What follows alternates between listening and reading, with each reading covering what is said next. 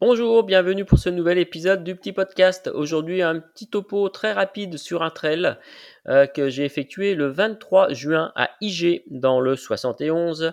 Un trail un peu atypique. En fait, c'est le trail de la carrière d'IG. C'est la quatrième édition. Il fait 450 mètres de dénivelé pour 13 km. Et en fait, il se court, comme son nom l'indique, dans la carrière. On part euh, des, de, de l'entrée de la carrière où on a les ateliers et on passe dans vers les engins, vers les tas de cailloux, en gros, hein, c'est ça. Euh, et c'est super super sympa. Première fois que je le faisais et l'année prochaine, euh, je me réinscrirai euh, tout de suite avec enthousiaste, très enthousiaste. Il est pas très simple quand même, hein, ça monte pas mal, ça grimpe.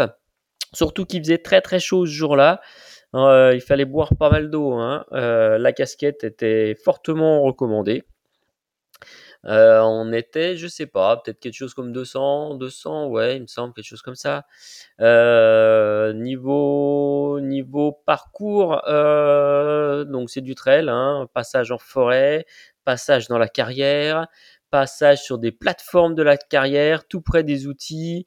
Là où, où ils creusent, en fait, pour trouver les cailloux, on passait très très proche. là, ça tapait à cet endroit-là, hein, avec quand on était près de la roche. on passe directement sur des passerelles, en fait, là où il y a toutes les cailloux, en fait, toutes les pierres, où il y a tout un cheminement pour les emmener juste en jusqu'en bas de la carrière. on passe dessus, on prend des escaliers. Enfin, ouais, vraiment un truc super sympa à faire. Si vous êtes dans le coin, n'hésitez pas à vous inscrire.